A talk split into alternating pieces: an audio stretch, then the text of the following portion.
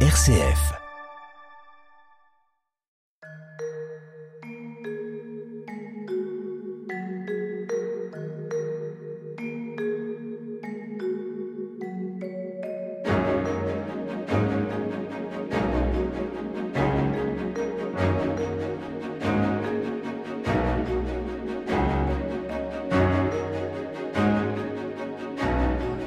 À tous, nous sommes très heureux de vous accueillir sur euh, RCF et sur Radio Notre-Dame pour cette nouvelle édition de notre émission Où va la vie au micro Frédéric Mounier. Je vous accompagne chaque semaine tout au long de cette conversation consacrée aux nouvelles questions éthiques. Nous sommes en partenariat avec le Centre Sèvres, les facultés jésuites de Paris et son département d'éthique biomédicale. Aujourd'hui et dans les deux semaines à venir, nous allons nous interroger sur les relations entre l'intelligence artificielle et la médecine. De fait, nous constatons que le potentiel de données et de connaissances mises en œuvre par l'intelligence artificielle est absolument considérable. Les diagnostics peuvent être améliorés, les traitements personnalisés, la recherche accélérée. Mais les questions éthiques, nous allons le voir, soulevées par cette révolution sont infinies. Il s'agit d'ores et déjà, dit-on, d'une véritable mise à l'épreuve sans précédent de la médecine, de la personne. Avec nous pour euh, nous aider à comprendre toutes ces questions, le père Bruno Sainteau, bonjour. Bonjour. Merci beaucoup d'être avec nous. Je rappelle que vous êtes jésuite, euh, vous dirigez le département d'éthique biomédicale du Centre Sèvres qui est partenaire de cette émission. Avec nous également le professeur Guillaume Assier, bonjour. Bonjour. Merci beaucoup d'être avec nous. Vous êtes normalien, médecin endocrinologue à l'hôpital Cochin à Paris et vous co-dirigez la chaire Intelligence artificielle et santé à l'UFR Médecine Paris Cité. Et puis nous sommes en duplex avec Alexei Greenbaum. Bonjour. Bonjour. Merci beaucoup de votre présence. Vous êtes directeur de recherche au CEA à Saclay. Le CEA, c'est le commissariat à l'énergie atomique. Et vous présidez le comité d'éthique du numérique du CEA. Voilà notre thème aujourd'hui. Donc, comment l'intelligence artificielle révolutionne-t-elle la médecine? Où va la vie? Frédéric Mounier. Donc notre thème, comment l'intelligence artificielle révolutionne-t-elle ou va-t-elle révolutionner ou révolutionne-t-elle déjà la médecine? Alors d'abord, il faut commencer par définir peut-être ce qu'est l'intelligence artificielle parce que tous nos auditeurs ne sont pas forcément euh, familiers de cette euh, de cette démarche, de cette nouvel outil. Alors j'ai relevé quelques définitions. Vous allez nous dire, Guillaume Assier, ce que vous en pensez. On dit que c'est un Wikipédia automatique massif et généralisé. Euh, on dit, en lisant 8 heures par jour, un homme mettrait 20 000 ans pour absorber l'ensemble des contenus d'une intelligence euh, artificielle. Est-ce qu'il s'agit d'une super calculatrice intelligente, d'une secrétaire assistant en tout genre? Expliquez-nous, Guillaume Assier. Alors moi, je vais peut-être me restreindre au champ de, de, la santé qui est le sujet euh, d'aujourd'hui. Je pense que l'IA en santé, euh, c'est la combinaison de, de deux éléments. Euh, d'abord, la numérisation massive des données de santé, qui est très large. Qui est déjà acquise. Qui est en cours qui est en cours. En, cours de, de, de, développement, de déploiement et euh, d'explosion, on va dire. Ça veut dire quoi? Je peux vous donner quelques exemples. Allez-y. Quand on fait une imagerie médicale aujourd'hui, mhm. elle est générée sous forme numérique euh, adapté en analogique ensuite enfin avec une sortie analogique pour que nos yeux puissent l'interpréter. Il y a une photo pour qu'on puisse Mais la sortie est numérique au départ. D'accord. Alors aujourd'hui, ce numérique s'étend à euh, à beaucoup d'autres applications en santé, euh, directement mhm. euh, dans le soin. Euh, par exemple, si euh, quelqu'un est diabétique, on peut mesurer aujourd'hui en continu les fluctuations de sa glycémie. Vous allez avoir des grands, grandes quantités de nombres mhm. qui sont aussi enregistrés dans des machines et euh, vous allez voir ces fluctuations euh, de, de, la glycémie dans le temps, éventuellement les gérer en temps réel. Et puis, euh, je peux vous donner un autre exemple. tous les dossiers médicaux aujourd'hui d'un patient qui vient par exemple en hospitalisation en consultation. Chez vous à Cochin, par exemple. Sont, sont tapés dans un système informatique. D'accord. Donc là aussi, on a maintenant une donnée numérique textuelle. Numérique, ça veut dire dans, directement donc dans tout la. ça est numérisé, voilà, stocké. numérisé. Et donc, je vous dis, l'IA, c'est la combinaison de deux choses. La Mhm. numérisation massive, je vous ai donné quelques exemples. Il y a aussi des, des bases de données euh, à grande échelle. Par Mhm. exemple, euh, toute l'activité de la sécurité sociale, du remboursement du soin est euh, enregistrée euh, en permanence. Donc là, ce sera euh, euh, utile pour des applications plus orientées sur la santé publique, par Mhm. exemple. Et puis, il y a des données indirectes comme la météo qui peut aussi avoir un impact sur la santé, ou des données de réseaux sociaux, par exemple, qu'on peut aussi lire avec un prisme de santé. Donc ça, c'est des exemples, des axes de, données numériques massives. Et donc combiné à ça, pour définir l'IA, c'est des outils informatiques Mhm. qui sont capables de traiter ces informations massives parce qu'évidemment l'œil humain ne l'est pas. il faut voir ces outils. L'œil humain ne l'est pas. N'est pas capable de traiter un grand grand nombre de quantités. Le cerveau humain est trop limité. Bah, vous avez cité des exemples, euh, je pense assez euh, assez parlants. C'est-à-dire mhm. que euh, lire tout Wikipédia, aucun humain peut le faire en moins d'une vie ou plusieurs vies. Donc, alors qu'une machine peut le faire avec sa puissance de calcul ça de façon. Pas à notre portée. Très voilà. Euh, c'est comme ça, à mon avis, qu'on peut définir euh, l'IA en santé. Merci pour cette première proposition. Je me tourne vers Alexis Greenbaum. Donc, vous nous parlez depuis le, le CEA à Saclay, le commissariat à l'énergie atomique. Quelle est votre définition à vous euh, de l'intelligence artificielle, Alexis Greenbaum? Il y a deux définitions. Elle a une définition historique euh, qui inclut, euh, depuis les années 80 et même avant, euh, qui inclut toutes sortes de systèmes, les systèmes experts, c'est-à-dire les systèmes qui ont un énorme arbre de décision. Si tel paramètre est égal à telle valeur, on fait telle chose, etc. Mais aujourd'hui, et c'est vraiment la hum, disons, la nouveauté des 15-20 dernières années. On parle, quand on parle d'intelligence artificielle, on parle principalement de ce qu'on appelle les systèmes d'apprentissage machine, les systèmes apprenants. Mhm. Donc, ce sont des systèmes qui apprennent, comme mon collègue l'a dit, sur des grands corpus de données et qui, alors, euh, font des suggestions, des propositions. Euh, donc, il y a des résultats de cet apprentissage. Euh, la dernière évolution qui, elle, est arrivée encore plus récemment, depuis, on dirait, un an deux euh, pour le grand public. C'est la révolution de l'intelligence artificielle générative. Mhm. Alors on peut parler de tous les systèmes d'apprentissage machine. Ici on parle des systèmes qui génèrent des contenus, des contenus en texte, en image, et donc l'intelligence artificielle générative, c'est une c'est une famille parmi les autres systèmes d'IA, mais euh, vraiment une famille qui attire aujourd'hui le plus peut-être l'attention du public. Et ces systèmes sont eux aussi utiles en médecine et en santé. Alors, on vous a bien compris, il s'agit donc euh, d'apprentissage automatique, il s'agit d'intelligence artificielle euh, générative. Euh, au fond, qui qui pilote tout cela, Alexis Greenbaum? L'homme a-t-il ah, encore la main sur ces affaires? C'est quelque chose qui est assez difficile à, saisir humainement. Oui. Euh, il y a plusieurs types d'apprentissage. Parfois, les êtres humains interviennent. Le plus souvent, ils n'interviennent pas. Et surtout, les sorties, les résultats que donnent les machines ne peuvent pratiquement jamais être prédits par un être humain. Ah pratiquement jamais. D'accord. Même le concepteur, euh, oui. on a tous tendance à penser que quelque part, il y a une petite porte par laquelle le concepteur regarde là. Il a bah toujours le contrôle. Là. Eh ben, eh ben non. Eh bien non. Eh ben non. Eh ben non. Voilà qui ne nous rassure pas, Alexis Greenbaum. Non, on ne peut pas prouver mathématiquement que ce système ne fera jamais des bêtises. On peut le tester, bien sûr.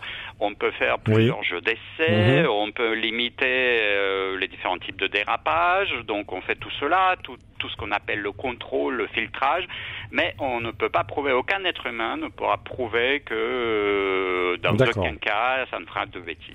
Alors, on va aborder plus précisément, on va détailler au fil de nos émissions ce que euh, Guillaume Assier définissait tout à l'heure, c'est-à-dire ce que peut apporter l'intelligence artificielle dans le diagnostic, puis dans le traitement, puis dans la prévention. Mais je, voudrais me tourner encore sur un plan tout à fait général euh, vers le père Bruno Sainteau. En fait, il semblerait, en écoutant nos experts, que pour la première fois, nous nous trouvons face à une instance capable de produire un discours véritablement cohérent et plausible, mais sans être doté d'intelligence. Est-ce qu'il n'y a pas de quoi frémir? Alors, je vous pose la question, Bruno Sainteau, parce que vous êtes spécialiste d'éthique médicale. Comment vous réagissez quand vous écoutez ce que disent nos experts? Alors, je suis pas spécialiste d'intelligence artificielle, donc je suis un non, apprenant. mais vous allez le devenir. Je suis un apprenant ici, comme les systèmes euh, d'intelligence artificielle. Euh, comme dans toute révolution technique, en fait, il y a, il y a deux tendances. Mm-hmm. il y en a trois. Il y a ceux qui disent euh, attention, attention, voilà les catastrophistes, euh, tout ce qu'on a défini avant va être euh, ruiné, c'est la fin de la relation médicale, c'est la fin de ce qu'on a connu. De la relation d'homme à homme, de personne à personne. C'est la fin de tout, c'est la fin du soin tel que nous l'avons connu avec l'attention à la personne. Et puis vous avez l'autre tendance qui dit bah c'est génial, il faut y aller à fond la caisse, et tout est tout est possible, on, on libéralise complètement. Nous allons nous augmenter. Et puis on voit bien que les interlocuteurs autour de, du micro bah, sont plutôt mesurés, c'est-à-dire qu'à la fois il y a un bien fondé, il y a des mhm. connaissances qui sont apprises. Alors c'est ça aussi, parce que Wikipédia, il y a une liste de choses, mhm. mais par exemple, comment apprendre quelque chose de, de je sais pas, 1000 images, euh, je sais d'une lésion cutanée, euh, qu'est-ce qu'on fait pour apprendre? Ben nous, on n'a pas, on n'a pas les caractéristiques, mais lui, le système euh, d'intelligence artificielle, à partir d'une multitude d'images, pourra relever des caractéristiques. C'est-à-dire, vous avez, en fait, plus vite et mieux que je prends un autre exemple. Un, éléphant, vous pouvez définir un éléphant. Hein. Il y a mhm. quatre pattes, une grande trompe, etc. Et puis vous donnez une définition, et puis vous voyez si elle s'applique. Et un système apprenant, si j'ai bien compris, mais là les professeurs pourront me corriger, si j'ai bien compris, en fait, vous donnez une multitude d'images et en faisant fonctionner l'intelligence artificielle par un système en couche, vous isolez progressivement des caractéristiques communes à ces images. Donc, le système apprend et redonne en fait les caractéristiques communes avec euh, énormément d'images. Donc c'est très très intéressant. C'est-à-dire ça ça fait surgir quelque chose de nouveau que l'humain ou des catégories ou des formes d'analyse que l'être humain ne peut pas lui-même euh, mhm. avoir. Donc entre les voies extrêmes, ben, il y a une voie médiane, je pense que c'est celle qu'on va suivre aujourd'hui. euh, quels sont les bienfaits euh, pour l'être humain? Mhm. Quels sont les risques? Il ben, faut les analyser. Il y a des comités d'éthique, il y a des comités de vigilance, il y a des règles qui ont déjà été définies. Voilà, donc euh, ni l'un ni l'autre, mais elle, cette voie médiane, me semble-t-il, donc euh, n'ayons pas peur, bah, d'en profiter. Oui. Ne nous faisons pas peur. Les professeurs ici nous diront quels sont les bienfaits. Alors, Il a déjà commencé par le dire. Donc alors voilà, je vous propose d'aborder peut-être le, premier volet de cette réflexion euh, dans le cadre de notre émission Où va la vie, donc sur l'intelligence artificielle et la santé. Abordons la question du diagnostic. Guillaume Assier, vous êtes médecin endocrinologue, vous pratiquez à l'hôpital Cochin. Euh, comment ça se passe? En quoi est-ce que l'intelligence artificielle peut vous aider, vous, dans votre exercice, à euh, diagnostiquer plus rapidement et plus précisément euh, les maladies? Bah, je dirais que aujourd'hui, pour ce qui est du diagnostic en tant que soignant, euh, il y a un certain décalage entre les potentiels de ces technologies et, et la réalité euh, et la réalité de la pratique, qui euh, mhm. aujourd'hui en France et dans la plupart des pays reste, on va dire, un peu traditionnel. Ah oui. Sachant... On est encore à la préhistoire. Mais je pense que non. En fait, je pense que la l'air de rien, mhm. euh, le numérique massif nous accompagne déjà, mhm. euh, sans qu'on en ait fait euh, grand grand spectacle entre guillemets, mais c'est progressivement inséré dans, dans nos pratiques. Euh, je peux vous redonner euh, l'exemple du scanner, par exemple, qui s'appelle CT scan. Vous savez ce que mhm. ça veut dire? CT scan C'est computed tomography, c'est-à-dire que des rayons X euh, vont donner un signal physique qu'aucun humain ne peut concevoir comme une image et une machine peut le reconstruire en image planaire. Mhm. Et donc voilà, c'est une technologie des années 80 qui intrinsèquement était numérique et aujourd'hui, quand on va faire un diagnostic, par exemple, d'une tumeur, on va faire un scanner et constater une image de tumeur dans le dans le corps basée sur l'interprétation humaine de données qui ont été numériques. Mais donc c'est vous qui faites le diagnostic. Nous sommes l'intelligence, mais la machine a déjà reconstruit de façon très élaborée, euh, très élaborée, euh, un signal qui était totalement inintelligible par un humain. Et donc ça, c'est un exemple un peu historique. Et un autre exemple euh, de numérique qui nous concerne tous aujourd'hui, c'est l'accès à l'information euh, connectée entre guillemets, c'est-à-dire qui nous permet instantanément d'avoir un, un, corpus d'informations sur un patient qui, par exemple, débarque aux urgences.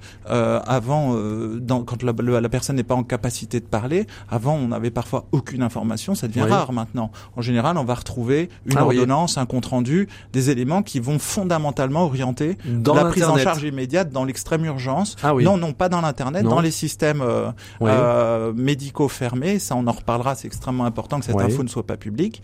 Mais, euh, mais, mais voilà, on a accès donc à des informations numériques.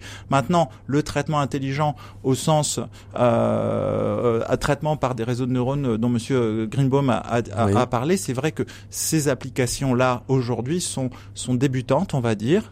Euh, pour le screening des maladies euh, euh, du côté des soignants. Euh, mais on pourra en reparler au niveau de la prévention parce que je pense qu'elle s'étend en population générale. Mais ça, c'est peut-être quelque chose dont on parlera un peu plus tard.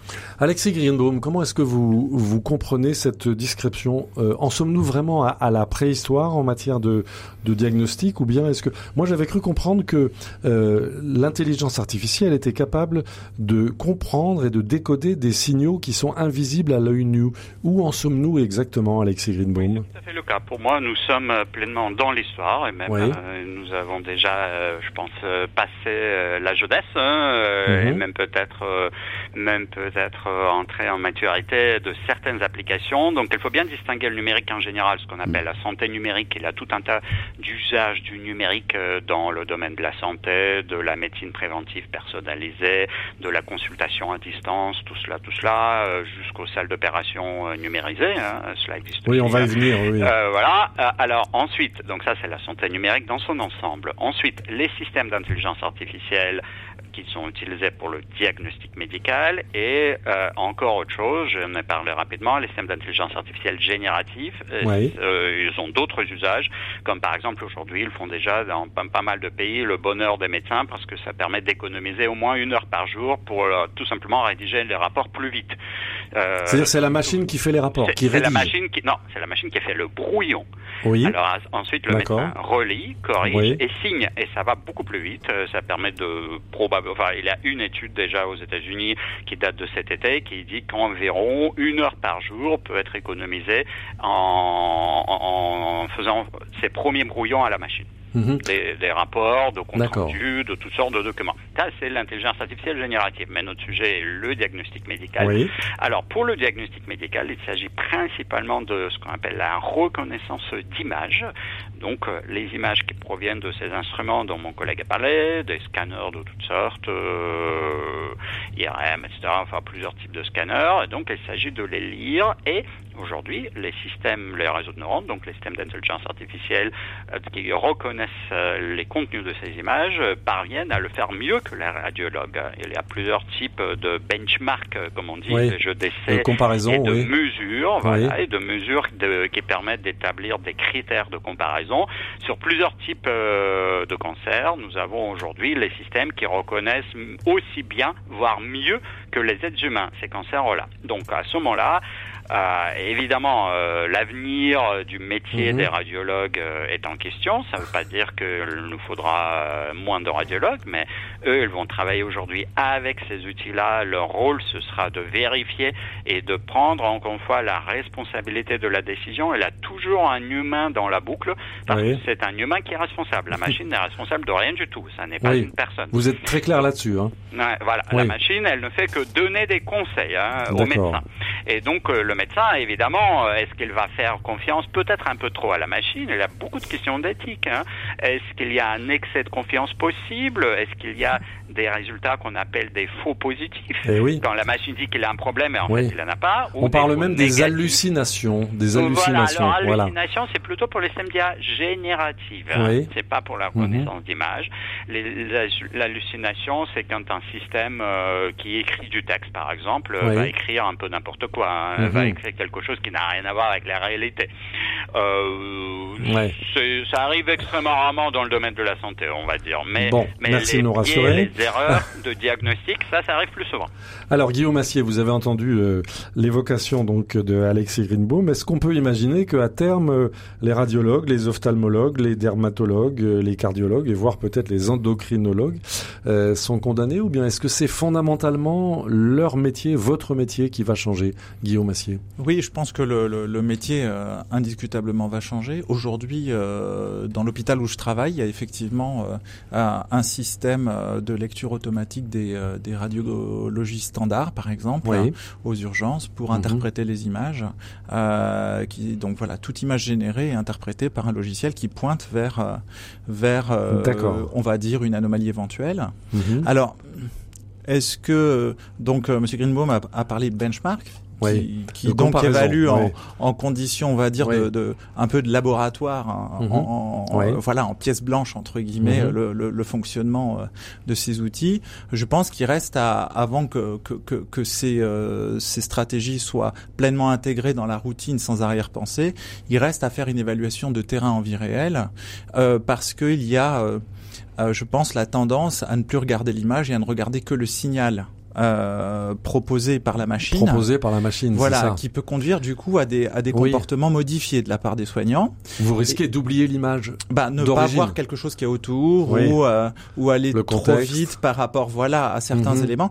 Ce sont des éléments qui sont pas triviaux, qui vont demander un petit peu de temps un petit peu de temps clinique, ça mhm. prend du temps pour au-delà de la techno qui peut donner, on va dire, euh, des, des, des, caractéristiques, euh, euh des, des, voilà, de, de benchmark assez solides, mhm. euh, doivent être évalués à, à l'aune de, de, la prise en charge globale. voilà, c'est-à-dire comment ça s'intègre. Et juste par rapport à l'évolution des mhm. métiers, clairement, le, le, le, métier de radiologue évolue. Alors, les radiologues sont protégés par une chose, c'est qu'ils évoluent vers vers un métier qui est plus clinique également, c'est-à-dire qu'ils sont en train de remplacer en grande partie les chirurgiens, par exemple. C'est-à-dire C'est-à-dire par euh, par euh, par euh, la, ce qu'on appelle la radiologie interventionnelle. De plus en mhm. plus, de façon invasive à minima, on peut traiter via les vaisseaux des pathologies euh, tumorales, vasculaires, mhm. euh, qui donc donnent un autre métier aux radiologues, plus orienté vers la prise en charge clinique. Alors sont-ils prêts à cette évolution? Et je pense oui. Ils, ils, en sont ils en sont conscients. Et après, ce qui est de, de, de la, la pure interprétation d'image euh, dans la dans la dans le secteur dans le panel des compétences du radiologue, euh, je pense que l'impact sur le métier euh, est, est réel, majeur et je ne sais pas dans quelle mesure elle est, comment dire, bien euh, calibrer ou anticiper. Mhm. Euh, parce que dans ces évolutions, ça va très vite. Il y a des solutions qui vont fonctionner, d'autres moins. Mhm. Euh, il va y avoir des erreurs. Quel taux d'erreur on accepte de la machine, sachant que les humains font aussi des erreurs. Euh, tout ça, voilà, c'est cette espèce de contexte un petit peu global qu'il va falloir, mhm. euh, qu'il va falloir évaluer dans la pratique. Et ce temps euh, de la clinique, c'est un temps qui est plus long que le temps de la technologie. Alors, Père Bruno Sainteau, euh, j'ai envie de vous demander quel diagnostic portez-vous sur ce, tout ce qu'on vient d'entendre, parce que donc on, on, voit bien que la technologie évolue très très vite, de façon très très séduisante, intéressante, et possiblement féconde, mais en même temps, on voit bien que c'est une sorte de, de, de, course de vitesse ou de lenteur, je sais pas, entre l'homme et la machine. Quel regard vous portez là-dessus, Bruno euh, Le premier, c'est la, la recomposition des métiers médicaux. Et comme toute recomposition, elle sera finalisée par quoi? C'est-à-dire, elle a pour objet, quel est l'objectif? Mhm. Est-ce qu'il s'agit le, temps qui est gagné, il sera au profit de qui? De quoi? De la relation avec le patient, euh, voilà. De qui ou des profits, voilà. Mhm. Donc euh, la recomposition, elle est nécessaire. Je pense que les, médecins ils sont prêts. Vous, le dites. Enfin, moi, je rencontre quelques-uns. Euh, profiter des techniques. Donc euh, j'insiste sur la finalité de la recomposition. C'est-à-dire qu'en fait, le temps dégagé, les gains, les performances, euh, elles sont arbitrées par qui et c'est au profit de qui. Voilà. Et puis la deuxième, euh, la mhm. deuxième, le deuxième ligne, ce serait autour de la, ce qui a été pointé par euh, M. Greenbaum, mhm. autour de la responsabilité il est clair que tant d'un point de vue juridique, d'un point de vue éthique que d'un point de vue juridique, euh, la, la, la machine n'endosse pas la responsabilité. Il y a toujours quelqu'un qui signe, il y a quelqu'un mhm. toujours qui dit euh, je valide. Et donc cette responsabilité-là, elle va être reconfigurée. Alors, pour bien exercer sa responsabilité, euh, comme il été dit, il ne faut pas uniquement se reposer sur la machine. Donc ça suppose des connaissances aussi enfin, des, des, des, très bons experts pour mhm. dire je valide ou je valide pas. En fait, il y a une exigence, alors en permanence pour valider les systèmes. Euh, euh, que des, des, vraiment des grands experts valident ce qui été fait au niveau général, et puis dans l'application singulière de l'utilisation de l'outil, il y a une responsabilité accrue. Je ne peux pas me reposer uniquement sur euh, le, diagnostic fait par la machine, je dois l'endosser. Donc toute la question de la responsabilité. Donc moi je suis très attentif aux recompositions de la mhm. responsabilité avec les effets juridiques euh, en cas de procès, euh, qui on va accuser, est-ce que c'est le système euh, qui est derrière, voilà. Donc il y, a, tout un travail autour de l'éthique et du droit. qui est en train de se faire autour de la responsabilité. J'imagine, Alexis Greenbaum, qu'au CEA, au Commissariat à l'énergie atomique, vous, vous travaillez sur ces questions-là. Comment vous réagissez aux questions posées par le père Bruno Sainteau Et entre autres, cette question du, du temps gagné, par qui va-t-il être arbitré et au profit de qui? Comment voyez-vous cela, Alexis Greenbaum? Alors il y a euh, justement il y a des travaux en éthique de l'intelligence artificielle euh, qui permettent d'essayer en tout cas de tenir compte de ces questions par conception. Ce que nous essayons de faire, c'est d'introduire quelques contrôles, euh, quelques pistes de réflexion au, stade de la conception d'un logiciel très, tôt. Mhm. Alors je peux peut-être prendre un exemple. un des soucis majeurs aujourd'hui, c'est l'évolution donc de l'expertise des médecins. Hein. Si la machine tombe en panne, est-ce que le médecin va être encore capable de faire tout seul le travail Mais oui.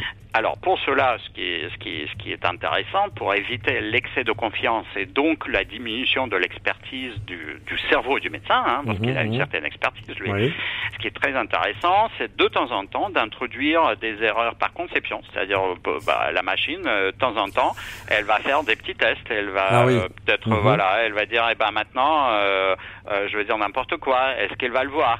Mhm. Euh, et puis une seconde plus tard, elle dit hop, c'était un test. Donc euh, pour casser cet effet de d'excès de, confiance, excès euh, qui n'est pas fondé parfois. Hein. Parfois, les machines font aussi des erreurs, ça peut arriver. Donc, il faut, par conception, introduire quelques quelques correctifs, euh, quelques petits jeux comme ça, où la machine va va justement amener le médecin à toujours rester éveillé, à ne jamais s'endormir et ne pas travailler par habitude, mais toujours être présent et attentif.